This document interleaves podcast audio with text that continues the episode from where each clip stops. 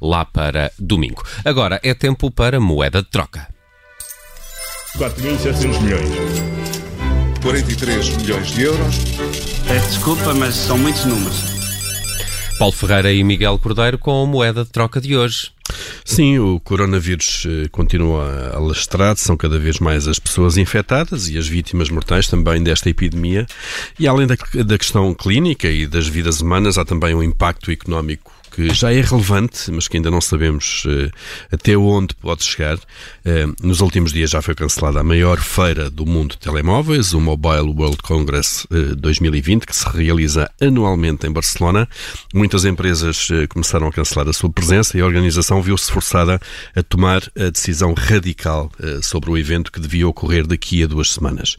Ontem também a Fundação Champalimau anunciou o cancelamento de uma conferência que iria realizar-se eh, daqui a cerca de um mês em Lisboa e são largos, eh, são, assim, são largos milhares de viagens que ficam por fazer quartos de hotel que ficam por ocupar e certamente também negócios eh, que ficam por realizar.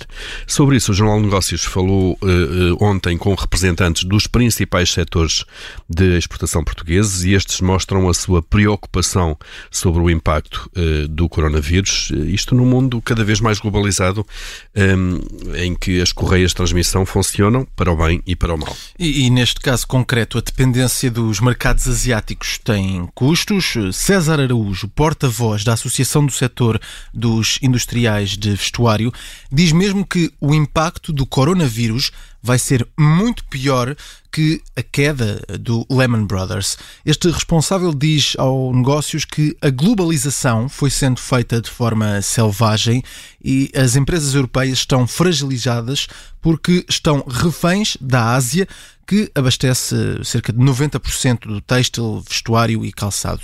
Há um impacto em cadeia que vai chegar às lojas de roupa. Porquê? Porque muitas matérias-primas já começam a faltar. Os tecidos, forros, telas, etiquetas essenciais para, para o fabrico de, de roupa já começam a escassear nos armazéns eh, das 4 mil fábricas nacionais que empregam 120 mil pessoas. E diz César Araújo não é fácil encontrar fornecedores alternativos. E eh, noutro, noutro setor, eh, também tradicional português e muito exportador, calçado, a preocupação é menor, mas ainda assim, Paulo Gonçalves, que é o porta-voz eh, da Associação de Fabricantes deste setor de calçado, teme que comecem a faltar clientes e fornecedores chineses nas várias feiras que se realizam um pouco por todo o mundo e onde se fecham muitos negócios. E o mesmo se passa com a exploração de mármores, granitos e outras pedras, que estão entre os principais principais produtos portugueses que são vendidos para a China. Eh, está aqui neste setor um, uma das principais exportadores eh, eh, para, das principais exportações para esse mercado. As feiras vão sendo adiadas, o que obriga também a refazer planos de negócios e a fazer uma nova programação da produção.